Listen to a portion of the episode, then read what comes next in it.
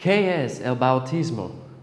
Todos hemos oído hablar de este término, pero ¿qué es realmente el bautismo?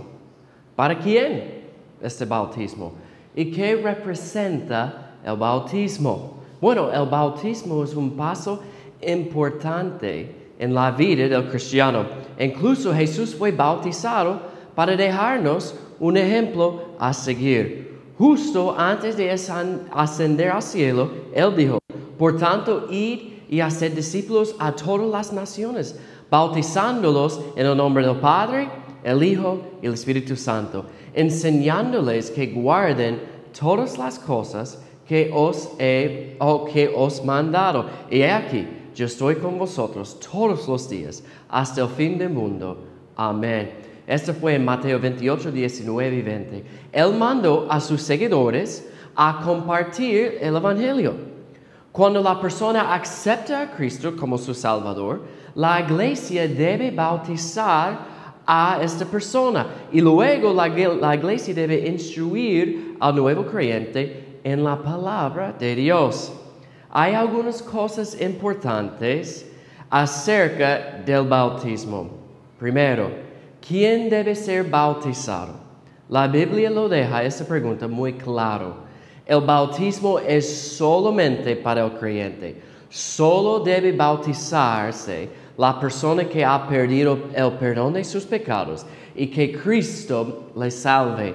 El bautismo no es para bebés, ya que aún no tienen la edad suficiente para tomar esta decisión.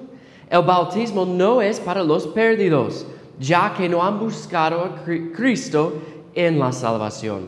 El bautismo no es para la salvación, es una imagen de lo que Cristo hizo en la cruz y en su resurrección. En Hechos 2 tenemos este patrón para el bautismo. Hechos 2.41 dice, así que los que recibieron su palabra fueron bautizados y se añadieron aquel día como tres mil personas aquellos que escucharon el mensaje, el mensaje de la salvación de Pedro, eligieron creer en Jesús como su Salvador. Después fueron bautizados. La salvación siempre viene primero y luego el bautismo. Segundo, ¿cómo se va a bautizar a la persona? Hoy en día se utilizan varios métodos.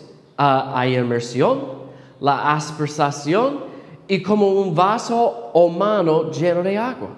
Pero la Biblia solamente enseña una de estas formas, la inmersión. Ese sigue el ejemplo de Cristo. Mateo 3, 16 dice, y Jesús, después de que fue bautizado, subió luego del agua, y he aquí los cielos le fueron abiertos, y vio el Espíritu de Dios que descendía como paloma, y vino sobre él.